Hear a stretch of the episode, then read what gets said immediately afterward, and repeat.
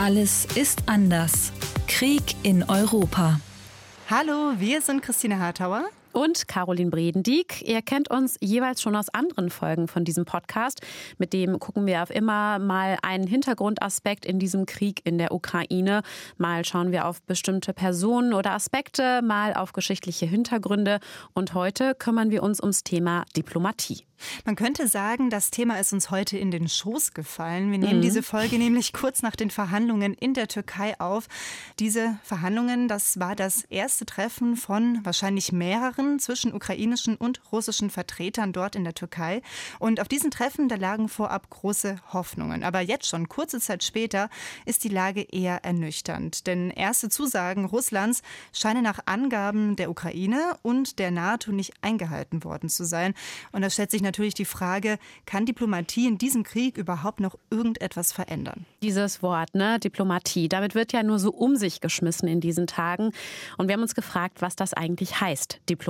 Wie funktioniert das? Also welche Tricks gibt es da? Wie findet man Kompromisse mit Leuten, die gerade eigentlich mein Land angreifen? Macht man da erstmal Smalltalk oder hat man die ganze Zeit irgendwie die Faust in der Tasche? Was für eine Stimmung herrscht bei solchen Gesprächen?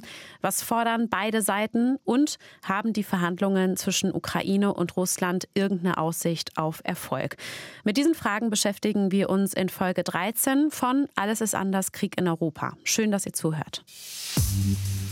Der Krieg, der dauert ja jetzt schon fünf Wochen, aber ich habe das Gefühl, als wäre es irgendwie gestern gewesen. Gleichzeitig gestern und gleichzeitig noch viel, viel länger her. Und es war damals ja so, dass schon wenige Stunden nachdem Russland angefangen hatte mit dem Angriff auf die Ukraine, als alle noch in dieser absoluten Schockstarre waren und man irgendwie gefühlt jede Stunde eine neue Horrornachricht auf dem Handy hatte, da gab es schon die erste Meldung, es gibt Gesprächsangebote von beiden Seiten. Also der ukrainische Präsident Zelensky, der hat ein Treffen vorgeschlagen sagen, der Kreml, ähm, der hat wiederum auch ein Gesprächsangebot Richtung Ukraine geschickt. Und beide haben auch direkt einen Vorschlag mitgeschickt, wo das stattfinden könnte, so ein Treffen. Die russische Seite hat gemeint, kommt, lasst uns in Minsk treffen. Das ist die Hauptstadt von Belarus. Das ist ja eigentlich direkt neben der Ukraine, also kein weiter Weg. Aber das wurde von den Ukrainern trotzdem abgelehnt, denn Belarus ist ziemlich dicke mit Russland. Zumindest so dicke, dass russische Truppen von Belarus aus auch in die Ukraine einmarschieren konnten. Da hat die ukrainische Seite also gesagt, nee, komm, Minsk lieber nicht. Ja, und die Ukrainer wiederum, die haben vorgeschlagen, wie wäre es mit Warschau, also der Hauptstadt von Polen. Das wiederum hat dann die russische Seite abgelehnt. Es gab also ein bisschen hin und her. Und dann an Tag 5 des Kriegs war es dann soweit. Das erste Treffen live und in Farbe, also nicht über Zoom, Skype oder so, sondern tatsächlich persönlich an der Grenze zwischen Ukraine und Belarus in der Nähe von so einem Fluss, der da verläuft. Wo ganz genau die sich jetzt aber getroffen haben, das wurde geheim gehalten. Ungefähr sechs Stunden lang ging das dann. Da wurde geredet und diskutiert. Das waren Vertreter aus Russland und der Ukraine. Man nennt die Unterhändler. Also das ist eher die mittlere Ebene, jetzt nicht die Präsidenten selbst natürlich, sondern zum Beispiel Berater der Präsidenten. Und dann gab es auch schon die ersten Fernsehbilder. Man sah Männer in Anzügen, die sich an einem langen Tisch gegenüber sitzen. Das war irgendwie ein komischer, aber auch gleichzeitig ein historischer Anblick. Denn egal wie lange dieser Krieg jetzt am Ende dauern wird, das war einfach das allererste mhm. Treffen zwischen russischer und ukrainischer Seite. Und da haben dann beide Seiten gesagt bei diesem Treffen, was ihnen wichtig ist. Es war so eine Art Vorgespräch und seitdem hat es auch noch einige mehr gegeben. Ja, vieles davon war leider ergebnislos. Man könnte auch sagen, gescheitert, frustrierend. Trotzdem gibt es immer wieder neue Anläufe. Ne? Also mittlerweile haben sich zum Beispiel auch die beiden Außenminister schon getroffen. Für Russland ist das ja Sergei Lavrov. Der ukrainische Außenminister ist Dimitro Kuleba. Die beiden haben sich dann mit ihren Teams in der Türkei getroffen und äh, die Türkei bzw. die türkische Regierung war ja dann auch diese Woche wieder Gastgeber von Gesprächen. Die Türkei ist ja ein NATO-Mitglied, also sie steht damit durchaus auch eher auf der westlichen Seite, aber es ist trotzdem ein besonderer Fall bei der Türkei. Die Türkei hat mit der Ukraine, aber auch mit Russland enge wirtschaftliche Beziehungen und die Türkei beteiligt sich zum Beispiel auch nicht an den Sanktionen, die die EU gegen Russland verhängt hat. Zum Beispiel die Yachten vom russischen Milliardär Abramowitsch, der ja auf der Sanktionsliste auch draufsteht, die wurden dann einfach mal fix in Richtung türkische Häfen geschippert, denn da kann Abramowitsch sicher sein, dass die türkischen Behörden seine Schiffe in Ruhe lassen. Andererseits hat die Türkei aber auch die Meeresteile, die sie kontrolliert, für Kriegsschiffe sperren lassen. Also sie hat damit verhindert, dass Russland noch weitere Marineschiffe dort lang schicken kann. Ja, und der türkische Präsident Erdogan, wenn man den fragt, der scheint auch sehr stolz zu sein auf die Vermittlerrolle, die sein Land da hat.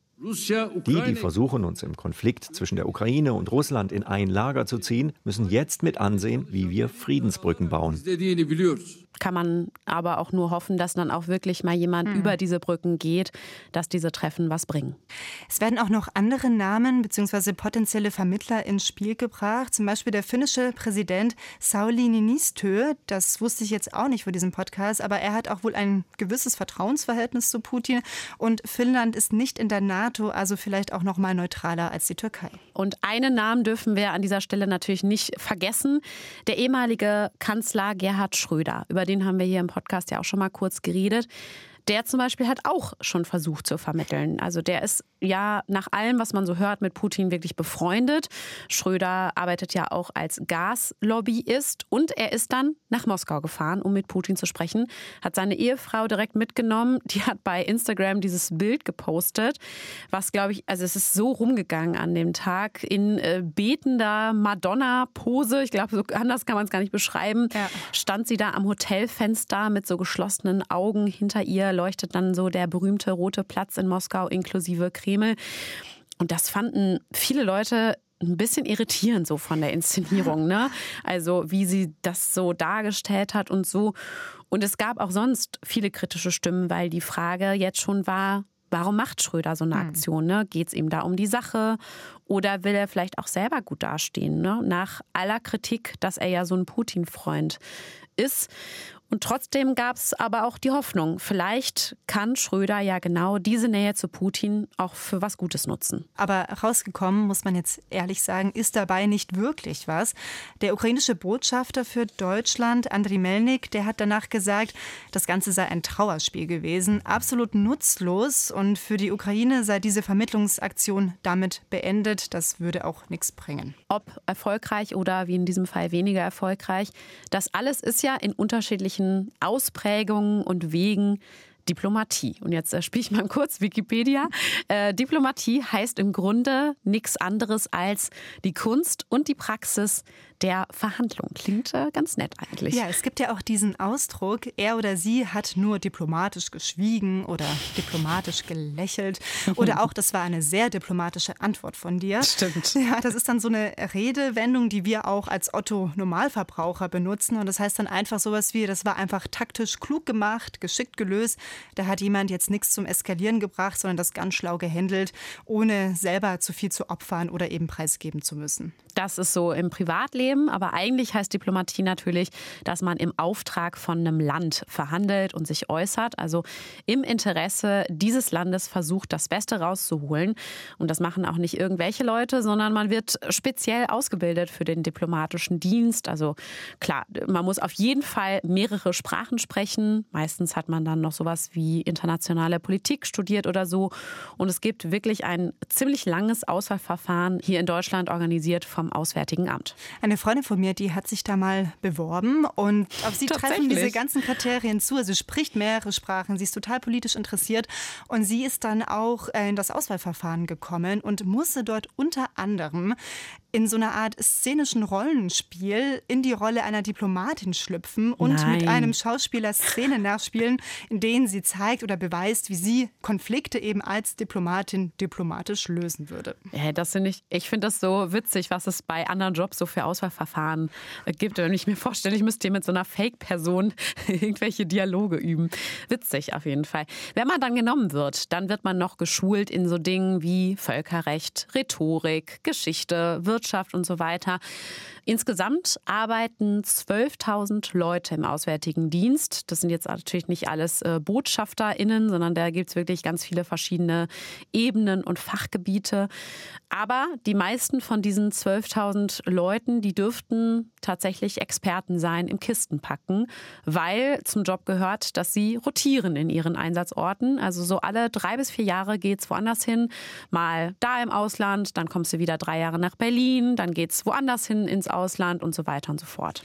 Was für einen wichtigen Job die da machen, das merkt man auch daran, dass diese Leute, diese Diplomaten und Diplomatinnen, die haben ganz besondere Rechte. Das geht zum Beispiel los damit. Am Flughafen an der Schlange dürfen sie einfach mal vorbei. Das ist zwar nice to have, aber das Ganze geht noch weiter. Vielleicht habt ihr schon mal von diplomatischer Immunität gehört. Das hat in dem Fall nichts mit Corona oder Impfungen zu tun, sondern mit dem Schutz vor Strafverfolgung. Das ist eine internationale Regel, die gilt seit Jahrzehnten. DiplomatInnen können dadurch von dem Land, in dem sie arbeiten, nicht festgenommen werden oder strafrechtlich verfolgt werden. Und das ist deswegen wichtig, damit sie ihre Arbeit machen können, ohne Angst zu haben, dass zum Beispiel das Land, in dem sie gerade arbeiten, sie benutzt, um Druck auf wiederum das Heimatland auszuüben. Trotzdem gibt es auch manchmal Aufregung bei diesem Thema. Jedes Jahr gibt es zum Beispiel neue Schlagzeilen, wenn die Berliner Polizei ihre Verkehrsstatistik veröffentlicht. Dann sieht man nämlich immer ganz schön, wie sich DiplomatInnen anderer Länder im Berliner Straßenverkehr so benommen haben, ohne dass sie auch nur einen einzigen Strafzettel bekommen haben. Zum Beispiel zu schnelles Fahren, falsch geparkt, Parken auf dem Fahrradweg, sowas in der Art. Und insgesamt hätte das Land Berlin letztes Jahr zum Beispiel festhalten 200.000 Euro kassieren können, wären das eben nicht DiplomatInnen mit ihrer Immunität, sondern zum Beispiel Leute wie du und ich. Und das ist dann die Stelle, wo ich mir dann doch wieder wünsche, Diplomatin zu sein. Aber man muss sagen, äh, Immunität heißt nicht, dass man sich jetzt komplett äh, benehmen kann wie eine offene Hose, sage ich mal, und irgendwie die allerschlimmsten Straftaten begehen kann, weil DiplomatInnen, die stehen jetzt nicht über dem Gesetz, die können von ihrem eigenen Heimatland natürlich schon festgenommen oder angeklagt werden. Und wenn sich jetzt zum Beispiel ein Diplomat aus Saudi-Arabien oder Griechenland, jetzt mal so als Beispiel, wenn die sich hier in Deutschland ständig daneben benehmen würden, dann kann Deutschland in extremen Fällen auch sagen, so, es reicht. Wir erklären diesen Botschafter oder diese diplomatische Person zur persona non grata, so heißt das dann. Äh, liebe Regierung in Saudi-Arabien oder Griechenland, jetzt in diesem Beispiel, äh, bitte zieht den mal ab aus Deutschland. Wir dulden diesen Aufenthalt hier nicht mehr. Aber ja, sowas passiert nur in Ausnahmefällen. Wer im Auswärtigen Dienst unterwegs ist für Deutschland, der ist dann auch super wichtig. Darauf basiert ja natürlich auch die Zusammenarbeit mit anderen Ländern. Wenn man diplomatische Beziehungen mit einem anderen Land hat, dann ist es ja erstmal grundsätzlich eine gute Sache. Mhm. Und das zeigt ja auch, wir beide haben den Willen, miteinander zu reden und auch Lösungen zu suchen, falls es irgendwie Probleme gibt. Ja, auf der anderen Seite gibt es aber auch Staaten, die brechen ihre diplomatischen Beziehungen zu einem anderen Land ab. Das heißt dann zum Beispiel, Beispiel, sagen ihren jeweiligen BotschafterInnen, so, komm mal bitte zurück nach Hause. Und wir kappen auch erstmal sonst alle Gesprächskanäle. Zum Beispiel habe ich mal nachgeguckt, zwischen den USA und Venezuela war das mehrere Jahre lang so. Also da äh, war Funkstille. Man könnte jetzt auch aus ukrainischer Sicht sagen, das ist so unmöglich, dass wir hier angegriffen wurden, dass russische Truppen in unser Land marschiert sind. Mit mhm. denen reden wir jetzt erstmal nicht mehr. Ne? Wir haben gar keinen Bock mehr drauf. Das würde aber die ganze Sache wahrscheinlich auch nicht besser machen. Aber trotzdem bleibt ja die Frage, wie setze ich mich mit Leuten an einen Tisch, deren Land gerade Bomben auf mein Land wirft? Wir haben darüber mit Martin Kobler gesprochen. Der war früher deutscher Botschafter in Kairo. Der hat im Außenministerium gearbeitet, als 9-11 passiert ist. Er war bei den Vereinten Nationen und hat sich da unter anderem mit Kongo und dem Irak beschäftigt. Also man kann schon sagen, er kennt sich aus mit Kriegen und Krisen. Und er hat äh, schon mit Warlords an Verhandlungstischen gesessen, mit den Taliban an Verhandlungstischen gesessen. Und Martin Kobler hat uns gesagt, das ist Teil des Jobs als Diplomat Format ist, dass man eben durchaus auch mal Leute vor der Nase hat, die mir jetzt mal freundlich formuliert nicht super sympathisch sind. Normalerweise macht man ja Frieden mit Feinden. Ja? Das heißt, man macht typischerweise in so einer Situation Frieden mit Menschen, die nicht der eigenen Überzeugung entsprechen. Ja, das ist Job Description. Das ist ganz normal. Das heißt, man muss sich auch darauf einlassen. Das ist natürlich in so einer Situation wie Ukraine sehr schwierig, äh, sich mit denen zusammenzusetzen, die parallel natürlich die Heimat bombardieren. Aber das ist ganz normal, dass man mit denen, in denen man gerade in einer Auseinandersetzung ist, sich zusammensetzen muss. Also irgendwie ist es dann doch Business as usual, zumindest für erfahrene. Diplomatinnen. Klar ist aber auch, dass diplomatische Gespräche in normalen Zeiten noch mal etwas anderes sind als diplomatische Gespräche, während jetzt zum Beispiel ein Krieg tobt. Normalerweise kann man sich auch Zeit lassen für bestimmte Prozesse. Es kann manchmal Monate, Jahre oder vielleicht sogar Jahrzehnte dauern. Und diese Zeit nimmst du dir natürlich eher nicht, wenn du weißt, jeden Tag sterben hier Menschen. Das ist mhm. einfach, da ist einfach viel mehr Druck dahinter. Der ehemalige deutsche Botschafter Martin Kobler, der hat auch gesagt, äh, Diplomatie in Kriegszeiten ist einfach deutlich hektischer. In Kriegszeiten gibt es ja auch sehr viel mehr Spieler. Also jeder telefoniert ja in Kriegszeiten mit jedem. Scholz mit Putin, Macron mit Putin, Lavrov in China. Man versucht in der UNO auch multilateral ranzugehen. Das geht ja nicht von jetzt auf nachher, dass man 140 Staaten irgendwie auf eine bestimmte Linie einschwört. Das heißt, äh, wenn man Zeit hat, dann kann man sich die Zeit lassen. Wenn man keine Zeit hat, dann muss man wirklich zum Teil auch hektische, aber überlegte diplomatische Aktivitäten entfalten. Da mussten die, unsere Botschafter in den Hauptstädten zu den Außenministerien, zu den Präsidenten, Premierministern gehen und sagen, es wäre schon ganz gut, wir hätten gerne dieses Stimmverhalten in der Frage, jetzt sagen wir mal, Ukraine. Und in Friedenszeiten ist es sehr viel strukturierter. Da werden Komitees aufgestellt, da werden Tagesordnungen gemacht und man hangelt sich dann entlang der Tagesordnung und das geht natürlich sehr viel geordneter ab. Natürlich sind in Friedenszeiten auch so simple Dinge wie zum Beispiel Anreise viel, hm. viel einfacher. Ähm, in der aktuellen Lage in der Ukraine mal eben irgendwo hinzufahren, das geht nicht, ist ja viel zu unsicher. Und deswegen kann man ja auch sagen, war es so ein super ungewöhnlicher Move von den drei Regierungschefs von Polen, Tschechien und Slowenien. Ne? Die sind ja Mitte März mit dem Zug nach Kiew gefahren, um sich mit Zelensky zu treffen und symbolisch zu zeigen, die Ukraine ist nicht allein und wir nehmen sogar dieses große Risiko auf uns, um das der ganzen Welt zu zeigen. Ja, auch solche Symbole gehören zur Diplomatie einfach dazu. Manchmal geht es auch gar nicht so sehr darum, was genau da besprochen wird, mhm. sondern es geht darum, wie etwas aussieht, wie etwas wirkt und auch wie etwas rüberkommt und was für ein Zeichen man damit setzt. Und diesen Dingen wird in der Diplomatie tatsächlich auch super viel Bedeutung beigemessen. Also da wird sich viel Mühe gegeben mit Sachen, wo ich persönlich jetzt erstmal gedacht hätte, komm, ist egal, mach irgendwie, mach wie du meinst, ja. Aber nein, der Teufel steckt da im Detail. Martin Kobler, der sagt, es fängt schon damit an, dass vorher geklärt wird, wer durch welche Tür in den Konferenzraum geht. Das wird natürlich vorher verhandelt, können nicht durch dieselbe Tür rein. Es gibt ja Beamtinnen und Beamte, die das vorbereiten und diese Fettnäpfchen sozusagen identifizieren. In der Sache, aber auch im Prozedere. Das Prozedere, sie sagen, alles ist politisch. Kaffee oder Tee oder Sitzordnung werden Hände geschüttelt oder nicht, sind Kameras dabei oder nicht.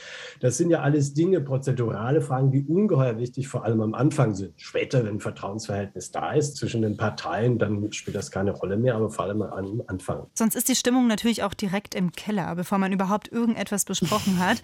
Grundsätzlich ist aber neben einer guten Vorbereitung auch ganz wichtig in der Diplomatie, dass man ruhig bleibt. Also das gelingt natürlich nicht immer, denn erstens sind Diplomatinnen auch nur Menschen und zweitens kann es natürlich auch Taktik sein, dass man vielleicht mal ein bisschen, naja, nicht den guten Ton trifft. Der ukrainische Botschafter in Berlin, Andriy Melnik, der haut zum Beispiel auch schon mal gerne etwas derbere Sprüche raus, auch mhm. in der mhm. Öffentlichkeit auf Twitter. Er beleidigt auch schon mal andere Leute und man kann auf jeden Fall darüber streiten, ob das angemessen ist. Er selber, Melnik, macht auf jeden Fall laut Stimmung für seine Sache, für die Ukraine und versucht so auch irgendwie dazu beizutragen, dass man ja einer Lösung wenigstens näher kommt. Er selbst hat aber auch mal gesagt, wenn man laut laut ist, dann bekommt man wenigstens Aufmerksamkeit. Es gibt ja auch immer wieder in internationalen Konflikten Momente oder Vorwürfe, dass eine Seite gar nicht wirklich daran interessiert ist, sondern nur verhandelt um des Verhandelns Willens und gar keine Lösung will und vielleicht verhandelt, um Zeit zu gewinnen. Ne? Zeit, die man brauchen kann, um noch militärisch was zu reißen in der Zwischenzeit.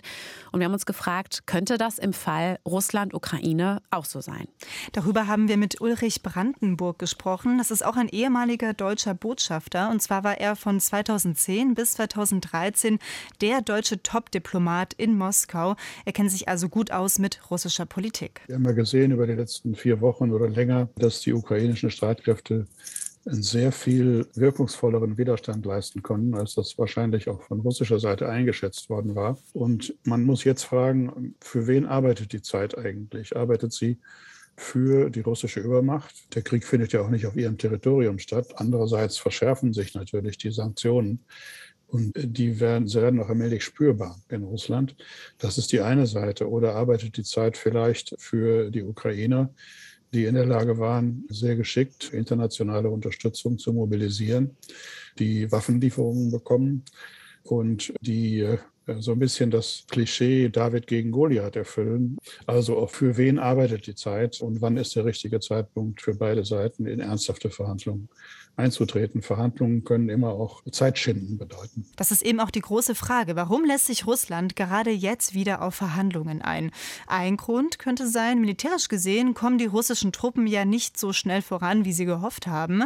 Was Brandenburg in dem Fall eben auch mit David gegen Goliath meint. Die Ukraine verteidigt sich mit aller Kraft gegen den russischen Angriff. Mhm. Und weil es eben militärisch nicht so gut für Russland läuft, könnte das ein Grund sein, warum Wladimir Putin genau jetzt auch bereit für die Verhandlungen in der Türkei Türkei war. Ja, wenn er sich da jetzt verhandlungsbereit zeigt, ist das ja auch ein Signal nach Russland in sein eigenes Land an die Bevölkerung da, meint Jana Puljarin. Die ist Politikwissenschaftlerin und sie arbeitet für das European Council on Foreign Relations. Und sie sagt, in diesem Krieg seien nicht nur die militärischen Aktionen wichtig, sondern auch dieses Narrativ, diese Geschichte, die Putin drumherum webt, wie er zum Beispiel überhaupt den Start seines Krieges rechtfertigt. Das Narrativ in Russland ist ja, es handelt sich hier um eine Spezialoperation zur Befreiung des Donbass und der Ukraine von den Nazis, die da in Kiew die Macht übernommen haben. Und man muss ja auch seiner eigenen Bevölkerung was erzählen. Das macht man natürlich durch Propaganda und die Gleichschaltung der Medien.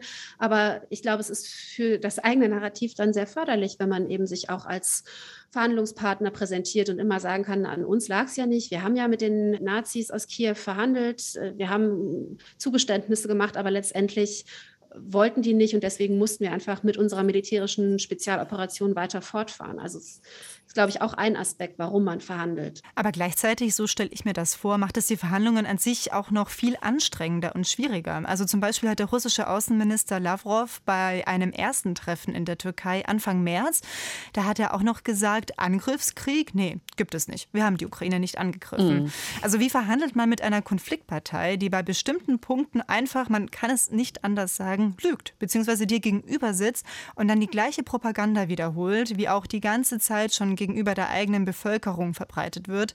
Und von solchen Momenten kann auch Ex-Botschafter Ulrich Brandenburg ein Liedchen singen. Das sind so Vorträge für die Galerie. Ne? Äh, wenn man nichts erreichen will, sondern halt nur Propagandareden halten, niemand kann einen daran hindern. Ich habe das häufiger so erlebt, wobei auch nicht klar war, wer da alles zuschaut und zugeschaltet ist. Wenn man ernsthafte Verhandlungen führen will, und ich hoffe, das beginnt jetzt in Istanbul. Wenn man ernsthafte Verhandlungen führen will, dann kann man sich im Grunde über so ein Thema nicht unterhalten. Das ist kein Thema. Es gibt keinen Bedarf an der Nazifizierung in der Ukraine. Es gibt ein paar auf der äußersten Rechten, zum Teil auch in paramilitärischen Formationen. Aber in der Art und Weise, wie es von russischer Seite als Begründung aufgeführt worden ist, ist es einfach gegenstandslos. Und wenn kein Gegenstand da ist, äh, dann kann man es auch nicht verhandeln. Also da muss man bei solchen Verhandlungen erstmal unterschiedliche Realitäten, unterschiedliche Narrative und Standpunkte zusammenführen, stelle ich mir vor, und mhm. dann wieder auseinanderpflücken. Zum Teil wahrscheinlich auch erstmal eine gewisse Schicht Propaganda und öffentliche Darstellung abpellen. Vielleicht auch ein bisschen was runterschlucken, was man eigentlich gerne sagen würde, ja, damit inhaltlich irgendwas Konkretes dabei rumkommen kann, wie zum Beispiel eine längere Waffenruhe. Was so das große Ganze angeht, also was die konkreten Forderungen angeht, da liegen Russland und die Ukraine, kann man sich wahrscheinlich schon denken, ziemlich weit auseinander. Wenn wir uns jetzt mal Russland ansehen, dann sehen wir, dass Russland drei Punkte hat, über die sie vor allen Dingen verhandeln wollen. Erstens, die Ukraine soll die Krim aufgeben. Zweitens, Donetsk und Luhansk sollen als unabhängig anerkannt werden. Und drittens, Ukraine soll ihre Neutralität erklären und den NATO-Beitritt aufgeben.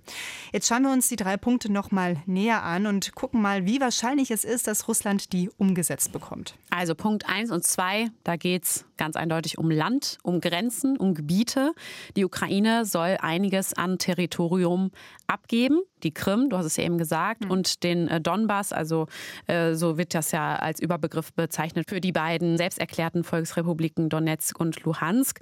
Die Politikwissenschaftlerin Jana Puljarin, die meint, Zelensky würde in diesem Punkt Russland schon ziemlich entgegenkommen, weil Zelensky gesagt hat, er wisse, dass es jetzt nicht kurzfristig um die Rückgabe der Krim gehen könne und ähm, er zeigt sich auch bereit, über den Status der Krim durchaus zu verhandeln. Trotzdem glaubt Jana Polierin, dass die Teilung der Ukraine ein Szenario ist, was Russland sich tatsächlich konkret vorstellt und wofür sie auch ein Vorbild haben. Deutschland wurde ja nach dem Zweiten Weltkrieg geteilt und ich glaube, dass diese Blaupause für Russland auch auf die Ukraine übertragbar ist. Präsident Zelensky sagt ja immer, dass er darüber oder über jedes Abkommen ein Referendum stattfinden lassen muss. Und das verstehe ich auch, weil er ja die Legitimation auch der ukrainischen Bevölkerung braucht, um so etwas abzuschließen. Aber es sieht momentan so aus, als könnte es auf eine Regelung zulaufen, wo es tatsächlich um den Donbass geht, allerdings nicht so wie vor dem 21. Februar, also bevor Putin äh, Donetsk und Luhansk anerkannt hat, sondern es geht ja heute um ein Gebiet, was ungefähr dreimal so groß ist äh, wie zuvor und natürlich, was auch die Krim beinhalten würde.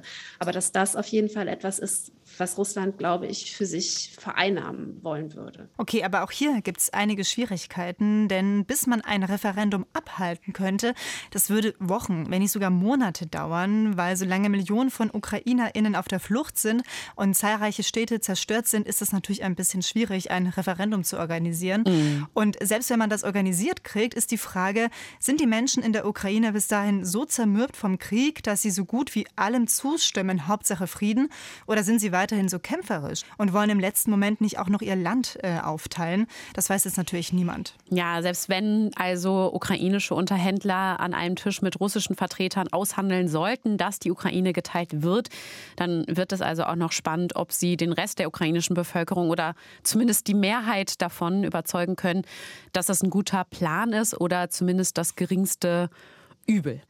Ein anderer Punkt, den Russland fordert, das ist die Neutralität der Ukraine. Aber was heißt das eigentlich, Neutralität? Also bei was genau soll die Ukraine eigentlich neutral sein? Mhm. Ein Vorbild, was da immer wieder genannt wird, das ist das Land Schweden. Schweden ist nämlich nicht in der NATO und das ist nämlich auch eine Sache, die Russland von der Ukraine fordert, nämlich dass die Ukraine aus ihrer Verfassung die Passage streicht, in der steht, dass sie eine NATO-Mitgliedschaft anstreben. Russland gibt ja vor, Angst zu haben, dass die NATO Raketen in der Ukraine stationieren könnte, die dann in kürzester Zeit Richtung Moskau abgeschossen werden könnten. Und genau deshalb sagt die russische Regierung ja auch, okay, die Ukraine darf never ever NATO-Mitglied werden. Trotzdem muss man sagen, ist ein neutrales Schweden als Vorbild jetzt in der Situation eher so ein bisschen schräg, weil Schweden, äh, die kooperieren schon viel mit der NATO und auch mit den USA, ohne dass sie NATO-Mitglied sind. Ähm, Schweden tut also Dinge, bei denen eigentlich klar ist, dass Russland die wahrscheinlich bei einer neutralen Ukraine, wie sie sich die vorstellen, eher nicht akzeptieren würden. Also auch Jana Pulierin, die glaubt nicht, dass diese Form einer neutralen Ukraine was ist, wo Russland zustimmen könnte. Ihrer Meinung nach geht es Russland bei der Neutralität der Ukraine um was anderes. Ich glaube, dass worum es Putin tatsächlich geht, ist nicht nur Neutralität äh, oder Entmilitarisierung, sondern im Prinzip, dass die Ukraine ein Vasallenstaat wird nach dem Vorbild von Belarus derzeit. Also ein Land, was wirklich wehrlos ist und eigentlich unter russischer Kontrolle steht, wenn auch nicht annektiert, aber unter der de facto Kontrolle Russlands, unter russischem Einfluss und was sich eben nicht an den Westen annähern darf. Wenn also die Neutralität der Ukraine verhandelt wird, dann muss man unterscheiden zwischen einem Schweden-Szenario, das ist etwas, was Zelensky sofort unterschreiben würde, das glaubt zumindest Jana Polierin, und einem Belarus-Szenario, was die Ukraine natürlich nicht will. Jetzt gucken wir mal, was die Ukraine denn eigentlich will. Also die geht ja auch mit Forderungen in die diplomatischen Verhandlungen. Unter anderem fordert die Ukraine, dass die Kriegsverhandlungen sofort gestoppt werden, klar. Und sie fordert Sicherheitsgarantien des Westens. Die Ukraine, die hat da auch spezielle Länder vor Augen. Also die sieht zum Beispiel äh, die Türkei, Kanada, Polen oder Israel als mögliche Kandidaten, die solche Sicherheitsgarantien geben könnten. Und Sicherheitsgarantien heißt also, diese Staaten, das steckt ja schon im Namen, sollen die Sicherheit der Ukraine garantieren im Fall der Fälle. Also zum Beispiel, wenn Russland die Ukraine in Zukunft weiter oder wieder angreifen sollte, dann würden diese Staaten der Ukraine zur Seite springen. Also auch für sie in den Krieg ziehen, um die Ukraine zu verteidigen. Das Schwierige dabei ist nur, Länder wie die Türkei oder Kanada, die sind in der NATO. Wenn diese Länder also der Ukraine Sicherheitsgarantien geben und es dazu kommt, dass sie an der Seite der Ukraine gegen Russland kämpfen, kämpfen müssen, dann haben wir letztendlich doch den Krieg NATO gegen Russland. Diesen Krieg, den gerade eigentlich viele verhindern wollen, sagt Jana Polierin. Insofern ist das eine höchst problematische Konstellation auch aus der, der Sicht der europäischen Staaten ähm, und der USA und Kanada, wie weit man sich hier einlassen möchte. Man muss letztendlich für sich die Grundsatzfrage entscheiden, würden wir in einen militärischen Konflikt mit Russland gehen, um die Ukraine zu verteidigen. Bislang hat die NATO das abgelehnt. Es bleibt also nicht einfach. Es gibt noch viele Fragen, die geklärt werden müssen. Und derweil gehen die Angriffe auf ukrainische Städte und damit auch auf die ukrainische Bevölkerung weiter weiter. Bei diesem ganzen diplomatischen Tauziehen und hin und her, da sind nicht nur ukrainische und russische Vertreter beteiligt, sondern auch andere Regierungschefinnen und Chefs aus der EU und den USA. Auch die stellen Forderungen an Russland. Also es gibt zum Beispiel so speziell ein Fünfer-Bündnis, die fünf Freunde äh, Deutschland, Frankreich, Großbritannien, Italien und die USA. Die fordern zum Beispiel eine Waffenruhe und die fordern auch den Abzug aller russischen Soldaten und Soldatinnen aus der Ukraine, um eine diplomatische diplomatische Lösung des Konflikts zu ermöglichen, wie Sie sagen. Und dass sich westliche Regierungen so zusammentun, habe auch den Hintergrund, dass sie versuchen, einen möglichen dritten Weltkrieg zu verhindern, sagt Jana Poljarin. Ich glaube, das steht im absoluten Zentrum auch dieser Auseinandersetzung. Das ist auch das, warum von europäischer Seite oder von amerikanischer Seite diese Verhandlungen auch unterstützt werden, warum auch immer wieder die Hoffnung darauf ist, dass man diesen Konflikt doch irgendwie friedlich beilegen kann oder dass man eine Vertragslösung finden kann. Und natürlich gibt es die große Sorge, einmal, dass es durch einen Unfall eskaliert, also durch ein Missverständnis oder auch gab viele Überlegungen, ob es, gerade weil es für Wladimir Putin in der Ukraine militärisch so schlecht läuft, ob es nicht vielleicht für ihn Sinn machen würde, diesen Konflikt weiter zu eskalieren und in einem Konflikt mit der NATO zu stehen. Und weil das das Szenario ist, was wir absolut verhindern müssen, liegt so viel Hoffnung auf dieser Diplomatie. Man kann aber jetzt schon sagen, jetzt nach der ersten von mehreren Verhandlungsrunden in der Türkei war der ukrainische Präsident Zelensky ziemlich skeptisch, ob er den Worten der russischen Seite auch wirklich trauen kann.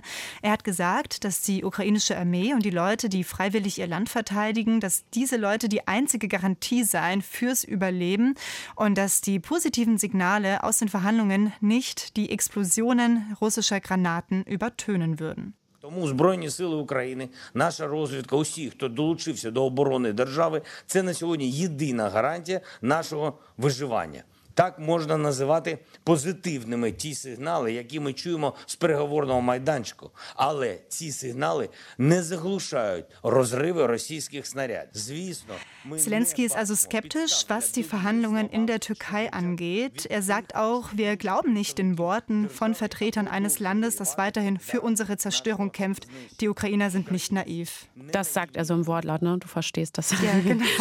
Die Ukraine, die kämpft also weiter, weiter verteidigt verteidigen sie ihr Land, äh, solange äh, Städte von russischen Soldaten beschossen und belagert werden. Und solange Zelensky und Putin nicht miteinander direkt reden, tun es für sie stellvertretend ja die Unterhändlerinnen und Unterhändler, beziehungsweise ich glaube, das muss ich gar nicht gendern, es sind wirklich, eigentlich sehe ich mhm. immer nur Männer. Ja, ja. Ähm, aber die Frage ist ja schon, kann es eine Lösung geben, wenn da eigentlich die ganze Zeit nur B und C oder sogar Z-Promis, äh, sage ich jetzt mal, miteinander reden? Weil eigentlich schon so, was ich gelesen habe und gehört und gesehen habe jetzt in den letzten Tagen, glauben schon viele Leute, dass es wahrscheinlich schon so ist, dass die beiden Regierungschefs mal irgendwann selbst zum Hörer greifen müssen, mindestens, oder sich im Idealfall auch mal treffen. Zelensky fordert das von Putin ja schon seit Wochen. Also er hat schon Anfang März gesagt, setz dich zu mir an den Verhandlungstisch. Ne? Ich habe Zeit, aber nicht auf 30 Meter Abstand wie mit Macron und Scholz. Nicht ich an dem Tisch. Ja, nicht an diesem langen Tisch. Komm aus deinem Bunker raus, so nach dem Motto, ich bin doch dein Nachbar, ich beiße nicht. Aber bislang ist Putin noch nicht darauf angesprungen, beziehungsweise er hat noch nicht öffentlich irgendwie signalisiert, dass er zu einem Treffen bereit wäre. Und die Politikwissenschaftlerin Jana Poljarin ist auch eher skeptisch, ob das in naher Zukunft passiert. Ich glaube, dass Wladimir Putin einem solchen Treffen erst zustimmt, wenn ein Gesamtpaket verhandelt ist und wenn es quasi nur noch darum geht, dem zuzustimmen. Und zwar aus dem einfachen Grund, weil Putin ja der Ukraine die Souveränität abspricht oder die Tatsache, dass die Ukraine eine Nation ist und dass er sie als Teil Russlands sieht. Wenn man miteinander verhandelt, gerade wenn Staats- und Regierungschefs miteinander verhandeln, dann verhandeln die ja auf Augenhöhe. Und es würde quasi gleichkommen einer Anerkennung, einer Legitimierung von Zelensky aus russischer Sicht. Und ich glaube, dass Putin das vermeiden möchte. Sollte es also doch irgendwann die Bereitschaft geben zu einem persönlichen Treffen, dann gäbe es natürlich unterschiedlichste Möglichkeiten, welcher Konstellation oder auch wo man das machen könnte. Die Türkei könnte sich da vielleicht wieder anbieten. Ähm, es gab ja auch zu anderen Anlässen schon mal solche Gesprächsformate, wo Deutschland und Frankreich zum Beispiel auch noch mit dabei waren.